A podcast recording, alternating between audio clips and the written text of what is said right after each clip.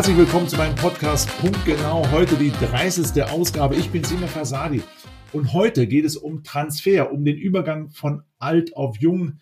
Es geht darum, den Erfolg bestmöglich sicherzustellen und die neue Generation adäquate Führungsinstrumente zu geben. Von zentraler Bedeutung ist es dabei, wie Entscheidungen getroffen werden. Eines meiner Lieblingsthemen. Oh, jetzt hat's den Herrn Emrich rausgehauen. Schön. Jetzt, ist er wieder da. Connection zum Server war weg. Aha, okay. Fragt mich aber nur einer, warum. Das hat mich gerade so ein bisschen rausgebracht, aber es macht nichts. Es geht heute um Führen durch Transparenz und für alle gleiche Fakten und die dafür vielleicht verbundenen Transformation beziehungsweise Rekonfiguration. Dazu habe ich mir einen Gast eingeladen, der gerade zum Thema Rekonfiguration eines seiner Themen, mit denen er seit vielen, vielen Jahren unterwegs ist, sich und sich beschäftigt. Herzlich willkommen, Herr Emmerich. Und ich lege auch gleich los, nämlich mit dem Thema Rekonfiguration. Unternehmen bewegen sich ja immer in verschiedenen Phasen, so Gründen, Wachsen und Restrukturierung. Das mögen Sie gar nicht so gerne, wie ich so aus, rausgehört habe. Sie sprechen lieber von Rekonfiguration. Warum eigentlich? Ja, Herr Fassade, erstmal ganz herzlichen Dank für das Gespräch. Die Rekonfiguration ist für mich der positivere Ausdruck. Eine Restrukturierung hat für mich immer so ein bisschen den Touch des Negativen oder den Touch, du hast was verkehrt gemacht. Eigentlich bin ich heute so weit, dass ich die Vorsilbe Re gar nicht mehr so gerne höre, sondern mir überlege, was sind Transformationsziele oder wie muss ich die Dinge, die im Unternehmen vorliegen, anders konfigurieren, die Puzzlesteinchen vielleicht ein Stück weit anders setzen, damit ich den Herausforderungen der Zukunft besser gerecht werde. Um das geht es ja eigentlich. Genau, darum, anders geht es ja gar nicht.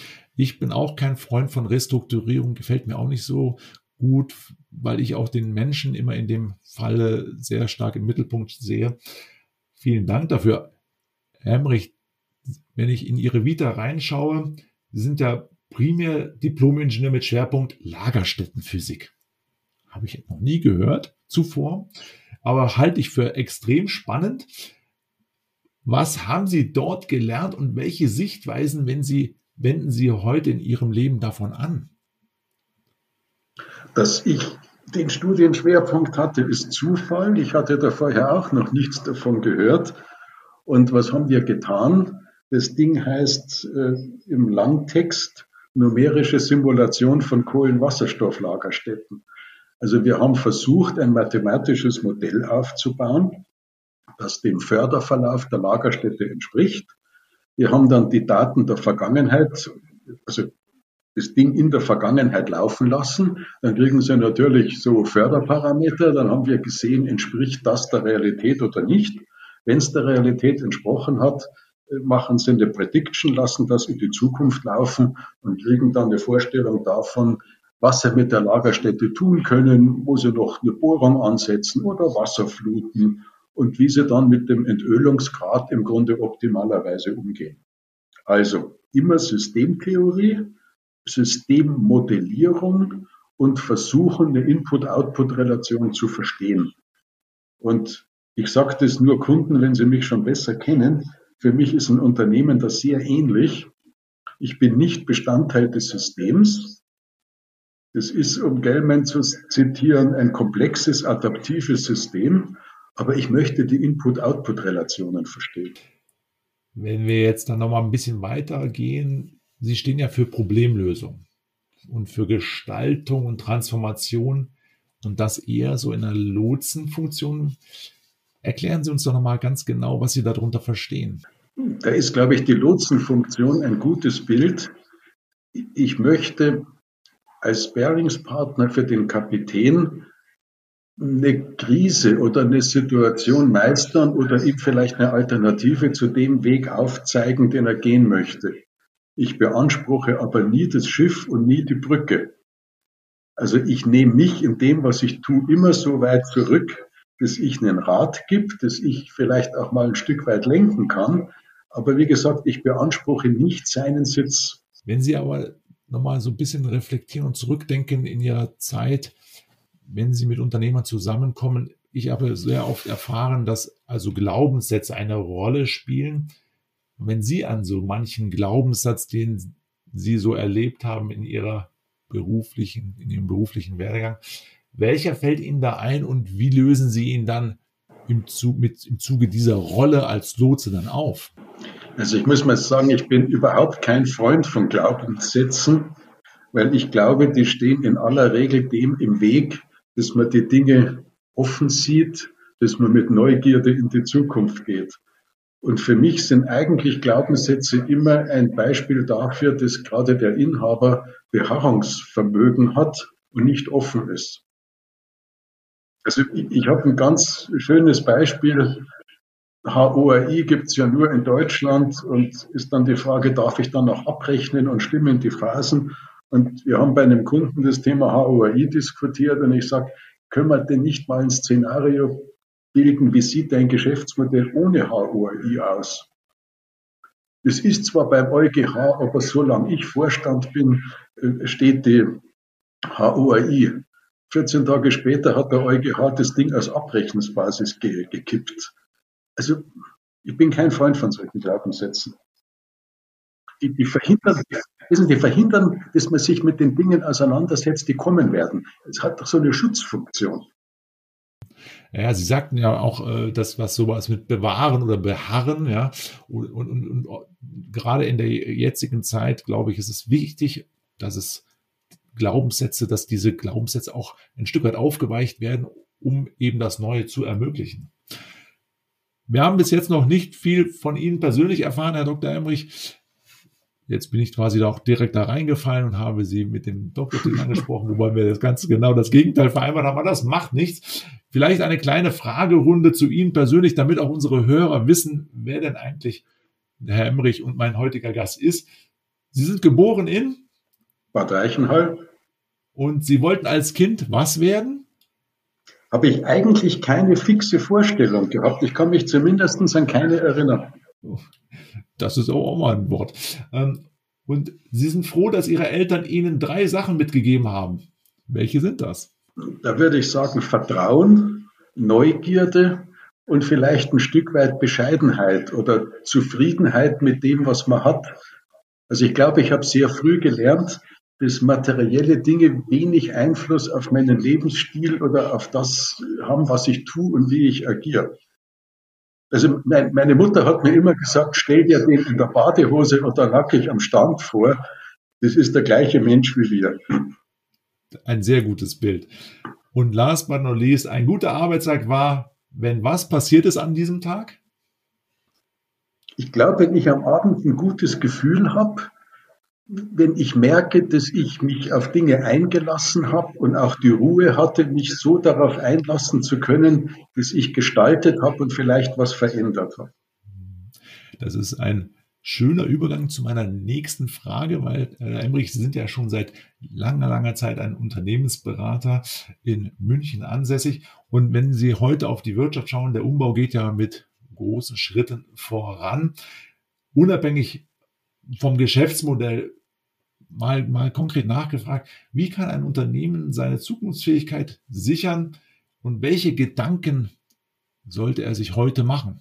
Was würden Sie ihm mitgeben? Ich glaube, es ist wichtig, dass man die Dinge, die man gewohnheitsmäßig tut, eigentlich in Frage stellt und auch damit leben kann, dass es dazu eine Alternative gibt. Und ich glaube, man sollte aufhören zu bewerten, dass das, was man selber tut, gut ist und das, was andere tun oder was man anders machen könnte, schlecht ist. Und man sollte sich überlegen, wem stifte ich welchen Nutzen? Also nicht vom Produkt, von der Leistung her kommen, sondern immer vom Nutzen her. Und das sind ja Dinge, die sind uralt. Es gab das erste Buch von dem Wuppertaler ähm, na, Faktor 4, wo es im Grunde darum ging, dass ich eine doppelte Effizienz mit halbem Ressourceneinsatz zustande bringe. So, das waren damals Beispiele. Keiner braucht Entfettungsmittel von Blech, sondern braucht entfettete Blechoberfläche. Also verkaufe ich ihm doch nicht den 5-Liter-Kanister äh, Mittel, sondern verkaufe ihm die fettfreie Oberfläche. Oder ich will nicht die Schaufel, um den Schubkorn voll zu machen, ich will den Sand hinterm Haus und nicht vorm Haus. Also das sind alles Beispiele, und da sind wir noch lang nicht am Ende. Wir machen zurzeit gerade eine Kampagne Marktoffensive 2.0, eine Stufe weiter nach vorne im Markt denken, überlegen, was braucht der Kunde meines Kunden. Und wenn ich über solche Dinge nachdenke, dann komme ich auf neue Nutzen, neue Angebote, auf innovative Dinge. Also dieses vom Kunden her denken ist ja, glaube ich, auch etwas, was erst nach und nach, ich meine, viele Sonnenmaschinenbauer, ich habe auch in einem gearbeitet, dort im kaufmännischen Bereich und habe es auch sehr stark damals schon erlebt, dass mit dem Kunden oftmals ganz andere Themen entstehen als ohne den Kunden. Und dieses Einbinden, viele postulieren ja, sie würden mit dem Kunden tatsächlich äh, Projekte gemeinsam stellen, aber letztendlich sind es Features, die am Ende nur einer braucht und sonst kein anderer und werden dann versucht, in den Markt zu drängen. Das ist so meine Wahrnehmung. Da sind wir dann aber schon in einem anderen Themenbereich äh, angekommen. Hat das auch was so ein bisschen mit künstlerischem zu tun? Also glauben Sie tatsächlich, dass künstlerische Veranlagungen manchmal vielleicht helfen, um Barrieren, Glaubenssätze raus aus alten Mustern, um das sich da leichter zu tun? Das kann durchaus sein, wenn das Künstlerische, wie soll man es ausdrücken, den Bestandteil hat, dass ich anders denken kann, dass ich nicht festgelegt bin, dass ich immer das Gleiche tun muss. Also ich bin da ein, ein großer Fan von dem Spruch, ich kann ja die Probleme der Zukunft mit den Methoden der Vergangenheit lösen wird aber häufig versucht, und das ist auch in der politischen Diskussion immer das Thema. Gibt so einen schönen Kretschmann-Videomitschnitt, wo er erklärt, wie lang die Autos dann an der Tankstelle stehen, wenn die dort alle elektrisch auftanken. Wo denke, hm, denk doch an Einstein, also neue Probleme brauchen neue Maßnahmen und neue Aktivitäten, um sie zu lösen. Und ich muss mein Puzzlespiel eigentlich ganz kontinuierlich in die Luft schmeißen und neu zusammensetzen. Und ich muss aber sauber unterscheiden, ich kann mir jeden Tag neues Spielzeug suchen, kann es weglegen und kann wieder neues Spielzeug nehmen. Das hat nichts mit Zukunftssicherung zu tun. Ich brauche Ausgewogenheit zwischen Pflege des Bestandsgeschäfts, saubere Cash-Cow-Weiterentwicklung und daneben Aufbau von neuen Dingen. Und die Kunst dabei ist, die Mitarbeiter in der Wertschätzung so zu behandeln, dass derjenige, der die Cash-Cow pflegt, genau die gleiche Wertschätzung kriegt wie der junge Wilde, der Start-up ähnlich irgendwas Innovatives entwickelt. Mhm. Ja, vielen Dank für diese Klarstellung, Herr Emmerich. Stichwort Digitalisierung und Zukunft. Wie sieht es eigentlich bei einem Beratungsunternehmen aus mit der Digitalisierung? Und wenn Sie dann nochmal einen zweiten Schritt weiter denken, wie sieht denn die Digitalisierung Ihrer Wahrnehmung bei in der mittelständischen Wirtschaft aus? Also Digitalisierung ist ja eine sehr große und sehr mächtige Überschrift, unter der jeder was anderes versteht und ist für mich auch häufig die Überschrift der Versuch, nicht konkret werden zu müssen, was ich denn damit meine. Ist auch wieder Politik. Ich kann Infrastruktur, ich kann Datenmanagement, ich kann DSGVO, das gibt tausend Facetten. Runtergebrochen auf unser Geschäft. Unternehmensberatungen haben ja als Produkt nur Information und nur Dinge, die ich digital darstellen kann. Und wir kommen aus der total analogen Welt. Wir liefern Berichte in Hardcopy ab, ausgedruckt. Ich komme aus der Zeit, da hatte das Ding den weißen Lackordner. Und unsere Transformation, und jetzt bin ich wieder bei dem Thema Lagerstättenphysik, ist ja eigentlich, dass ich weiß, ich habe, ob geordnet oder ungeordnet, jede Menge Daten und Informationen beim Kunden. Wie kann ich die ziehen, kann die ordnen, kann Anomalien feststellen, kann die bewerten? Und ich sag mal, meine Vision wäre, vielleicht bin ich da noch nicht in Rente, dass wir eben Daten aus Prozessen, aus der Buchhaltung, aus, der Dis, aus den einzelnen Partialmodellen des Geschäftsmodells ziehen und der Geschäftsführung oder dem Inhaber in einem ersten Workshop Hypothesen zeigen, sagen, die wir aus den Anomalien ziehen, die wir in den Daten sehen. Das ist für mich die weite Version. Die nahe Version ist, das wir logischerweise über Themen wie SharePoint mit unterschiedlichen Zugriffsberechtigungen, halbfertige Auswertungen teilen, Datenbasis teilen, mit Unternehmen, mit Stakeholdern, mit Finanzierern, jeder den Teil, den er im Grunde braucht, um in einem kollaborativen Arbeiten zusammenarbeiten zu können. Und wir sind in einer kollaborativen Welt angekommen. Wir arbeiten gleichzeitig im gleichen Bericht auf der gleichen Seite. Wir sehen, wer drinnen ist. Wir teilen das. Wir haben keine Ablage mehr, sondern wir arbeiten in unseren SharePoint-Räumen. Das ist völlig anders wie noch vor drei Jahren. Wenn Sie jetzt nochmal einen Blick auf die mittelständische Wirtschaft werfen, jetzt sagten Sie ja eingangs, dass das Thema Digitalisierung ja oft ein Politikum, vielleicht auch manchmal auch nur ein Feigenblatt ist. Ähm, wenn Sie da nochmal einen kritischen Blick werfen, was sehen Sie da gerade so? Ich glaube, der entscheidende Faktor, damit richtig umzugehen, ist der Stellenwert, den Daten und Prozesse im Unternehmen haben. Wenn die Prozesse als lästiges Übel empfunden werden oder auch ein ERP-System, das ich möglichst umgehen kann, damit ich jedem Kunden das liefern kann, was ich ihm gerade von den Augen abgelesen habe und Stammdaten für mich irrelevant sind, weil ich jeden Kunden extra bediene, ist jetzt überspitzt formuliert. Die Geisteshaltung finden wir aber, dann muss ich mit Digitalisierung erstmal damit anfangen, dass ich im Mindset klar mache, Standardprozesse ein, ein Order-to-Cash-Prozess. Welche Stammdaten zieht der? Wie gehe ich damit um? Und da haben wir sehr gute Instrumente und Tools dafür, um genau das zu tun. Wir haben den Kunden, da haben wir 68.000 Aufträge angesehen, wie laufen die durchs Unternehmen und die laufen in 48.000 Varianten. Und dann sehen Sie sich an, warum das so ist und dann stellen Sie fest, dass die Lieferzeit in einem hohen Anteil der Aufträge auf kleiner ein Tag gesetzt ist und auf einem anderen hohen Anteil auf unendlich. Wir haben aber SAP. Das heißt, der Vertriebsinnendienst setzt das ERP-System außer Kraft und der Auftrag muss per E-Mail, Telefon durchs Unternehmen getragen werden. Und das ist für mich die eine Stufe der Digitalisierung im bestehenden Geschäftsmodell saubere Prozesse, Standardprozesse, kohärentes Datenmodell und das Verständnis der Mitarbeiter, dass das nicht Bürokratie ist, sondern dass das Effizienz bringt und Skalierung bringt.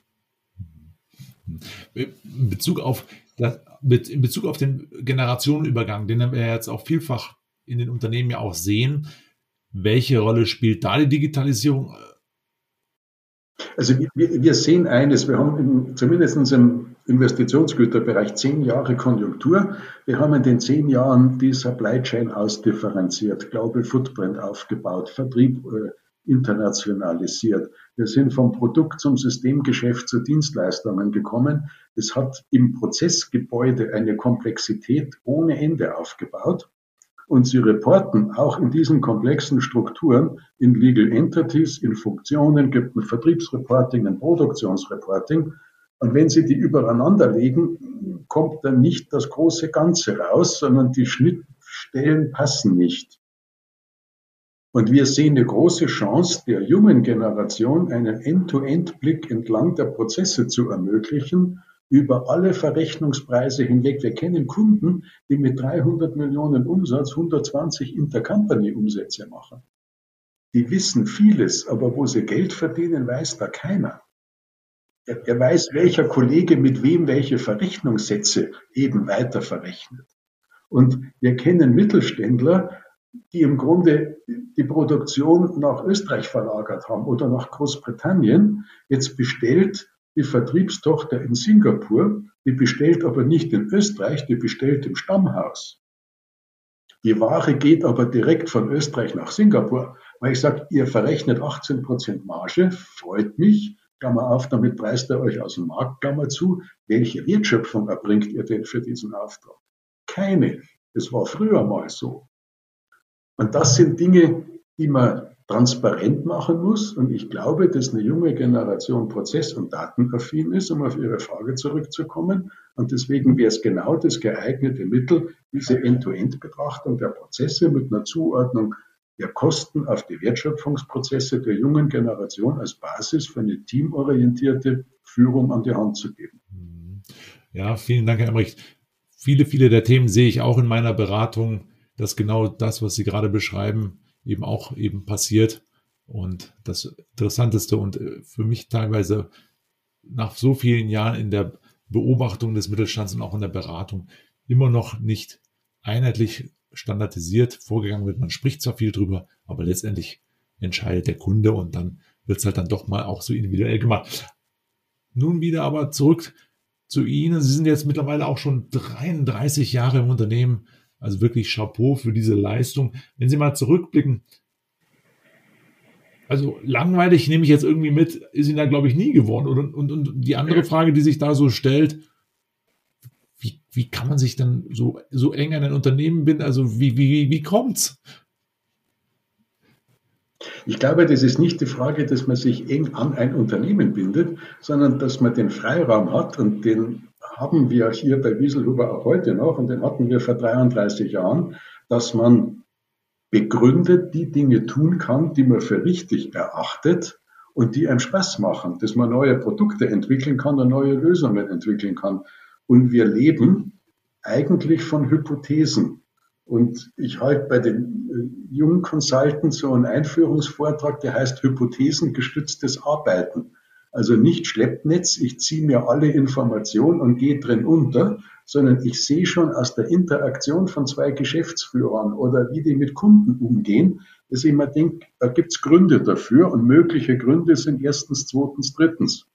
Von den drei Gründen sind zwei falsch, aber einer ist richtig. Und unser Beruf hat jede Konstellation ist ein Stück weit anders, gerade im Sanierungsumfeld mit vielen Stakeholdern, mit Emotionen drinnen. Sie, sie lernen so viel, sie haben so viel Strömungen, die sie deckungsgleich bringen müssen. Also ich habe jetzt mal vor zwei Jahren, also haben wir gemeinsam die Überschrift gewählt, wir sind dafür da, die Dinge in die Balance zu bringen oder holen sie uns dann, wenn die Dinge aus der Balance geraten sind ob Wertschöpfung und Vertrieb, ob Supply Chain und Wertschöpfung, ob das, whatever, das muss zusammenpassen. Hemrich, Sie sind jetzt 65 Jahre alt geworden und äh, sprühen vor Energie und haben wirklich schrittweise auch junge Menschen in Verantwortung geführt, im Unternehmen auch bei Wieselhuber. Stellt sich die Frage natürlich, mit welchen Führungsprinzipien Sie das tun und welche Gedanken treiben Sie und dann in Bezug auf die Erfahrungstransformation. Was ist da so der, der Schlüssel gewesen oder der, Ihr Schlüssel zum Erfolg? Ich glaube, das Wichtigste altersunabhängig, mit Jungen schon, schon wichtig, aber mit Älteren, ist die Integration in eine Lösung und jedem einen klaren Stellenwert zu geben. Also wenn ein 23-Jähriger seine Ergebnisse vor einem Inhaber eines 300 Millionen Euro Unternehmens präsentieren darf, hat der rote Backen oder Flecken im Gesicht, ist total stolz drauf und hat genau seine Rolle. Und ich glaube, es ist gerade jetzt total wichtig, dass wir in völlig gemischten Teams, die, den Banken-Videocall, den ich hatte, da war der jüngste Mitarbeiter acht Monate bei W&P, frisch von der Uni, und der älteste bin ich. Und er sieht mich agieren, nicht live, sondern in Teams. Und da merkt er, wie soll man ausdrücken, dieses ohne doppelten Boden. Er sieht nicht den Geschäftsführer, sondern er sieht, wie reagiert Emrich auf eine Frage eines Unternehmers oder eines Geschäftsführers. Und das ist, glaube ich, total wichtig, dass authentisch rüberkommt und keiner im stillen Kämmerchen als Business Analyst verhungert, sondern immer weiß, um was es geht, keine stille Post eingebunden ist und dabei ist. Sehr, sehr schönes Bild und ich glaube auch, da können sich viele, viele auch etwas abschneiden, weil ich denke, dass die Generation Z, so glaube ich, heißen die jungen Menschen oder die aus diesem, äh, die jetzt also in dieser Altersgruppe sind, die dürfen schon mal randenken. Die können oftmals mehr, als man denen zutraut. Und äh, das wird ein Stück weit auch vielleicht immer ein bisschen so, ja, medial vielleicht nicht ganz so günstig gespielt. Und das finde ich sehr schön, dass sie da also wirklich voranschreiten und dann auch die Chancen die bringen auch Dinge mit, die kennen auch Dinge, die super toll sind, die wir nicht, nicht kennen, die ich noch nie gehört habe. Also wir haben jetzt als, als Größe einen Transformationsindikator entwickelt. So, damit kann ich zeigen, an welcher Stelle einer Branchenwertschöpfung oder in welchem Teil eines Geschäftsmodells die Angriffe durch Start-up-Unternehmen am größten sind. Dann messe ich, wie viel Wagniskapital da reinfließt, wie viel Start-up-Unternehmen, in welcher Finanzierungsrunde die sind. Das Ganze hat ein junger Mitarbeiter mitgebracht, der, der Data Scientists gelernt hat und in Tel Aviv studiert hat. Der kommt aber dann auch zu einem Mittelständler wie Wieselhuber, wenn er hier in dem Team eine Rolle hat und hier auch gestalten darf. Den Anspruch, den ich habe, beim Kunden gestalten zu wollen, muss ich auch dem Jungen geben, hier bei Wieselhuber gestalten zu dürfen. Zum Schluss vielleicht noch ein bisschen etwas Persönliches, ein bisschen Hintergrund zu Ihnen, Herr Emmerich. Wenn Sie nochmal zurückblicken, wann haben Sie denn mal so einen Tiefpunkt erlebt in Ihrem Leben und wie haben Sie denn daraus zurück rausgefunden? Vielleicht auch so als kleiner, kleiner, äh, kleine Geschichte für alle Unternehmer oder diejenigen, die sich jetzt in der jetzigen Zeit in dem Transformationsprozess befinden und da auch den einen oder anderen Tiefpunkt erleben. Vielleicht kann man da so ein bisschen was mitnehmen. Herr Emmerich, was war denn da so in Ihrem Leben? Klingt jetzt, klingt jetzt blöd, aber diese, diese Tiefpunkte, die Sie wahrscheinlich meinen, die habe ich vermieden. Und die habe ich durch ein, durch ein paar bewusste Dinge vermieden. Das eine ist, ich habe mir in meinem Leben nie Ziele gesetzt, die sehr weit in der Zukunft sind. Von mir wollte in einem Bewerbungsgespräch, wie ich mich bei Wieselhuber beworben habe, einer der Münchner Unternehmensberater wissen, wo ich in fünf Jahren stehen möchte. Dem habe ich gesagt, Sie, ich weiß es selber nicht und wenn ich es wüsste, würde ich es Ihnen ganz sicher nicht sagen. Bin aufgestanden und habe das Gespräch beendet. Und ich glaube, auch das ganze Thema Burnout kommt daher, weil man sich die Ziele zu weit nach vorne steckt und zu wenig realisierbare Zwischenziele hat. Ich bin so zufrieden, wenn ich am Abend in einem Bericht oder bei einem Kundenprojekt das erreicht habe, was ich an diesem Tag klären wollte. Und es verbaut mir auch nicht die Möglichkeit, neugierig zu sein und was Neues zu nehmen. Das andere ist, warum auch immer, mir sagt mein Bauchgefühl sehr frühzeitig, Achtung, da vorne kommt was.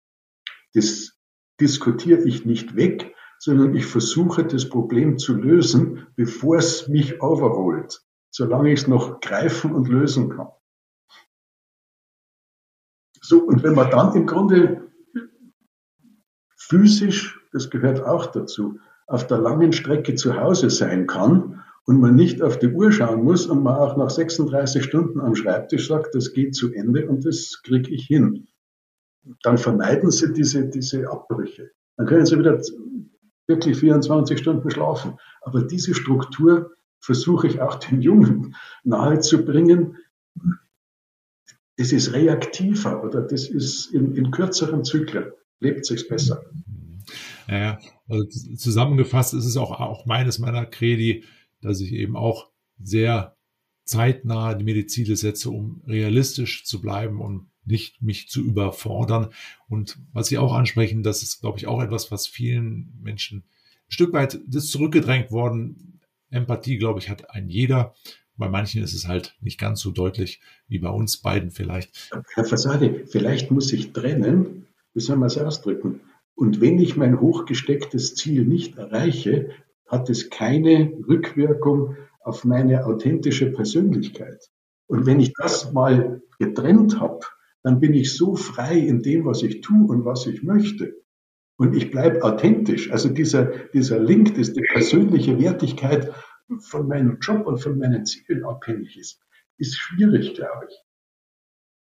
Also ich muss dazu sagen, ich wohne in meinem Elternhaus und wohne in einem Dorf, das hat mittlerweile 5400 Einwohner, Klammer auf, und extrem hohe Inzidenz, Klammer zu.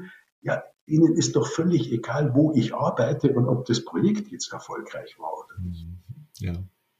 Ja, und, und genau das ist es, äh, sich da davon zu befreien, was denken die anderen, sondern es geht ja auch um mich persönlich. Und wenn ich eben authentisch rüberkomme oder ich das Empfinden habe, dass das nicht richtig ist, was ich da gerade tue, dann sollte man es auch vielleicht auch dem Gehör verschaffen und sich sagen, warum ist das so, dieses Gefühl, ja.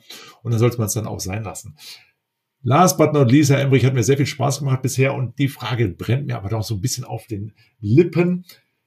Was sind denn so Eigenschaften an Ihnen, die andere Leute so als verrückt beschreiben würden? Gibt es da irgendwas, wo Sie sagen, ja, da sagen alle anderen, hey Mensch, Volker, das ist echt verrückt. Da gibt es durchaus Dinge. Das eine ist, dass ich eigentlich ununterbrochen ist verkehrt ausgedrückt, aber neue Ideen habe und eine Idee noch im Kopf habe und da kommt die nächste neue oder dass ich alles sehen muss, was draußen sich abspielt. Und ich sehe wirklich die Ameise, ich sehe das offene Fenster. Ich habe brutal auf Input geschaltet und das kann Menschen in meiner Umgebung durchaus verrückt machen. Das, das glaube ich Ihnen, Herr Emrich. Also wenn man jemanden so wie Sie dann unter sich hat, dann gibt es kein Halten mehr und dann hat man eben auch den 360-Grad-Blick sozusagen mitten unter sich. Nee, ganz, ganz herzlichen Dank, Herr Emrich. Hat mir sehr viel Spaß gemacht, Sie heute hier bei uns in dem Podcast Punkt genau als Gast zu haben. Ich freue mich auf dein Wiedersehen dann auch wieder. Ja, gerne. Ich wünsche Ihnen heute noch einen schönen Tag. Ja, bis bald. Alles Gute, bis bald, Herr Fassade. Tschüss.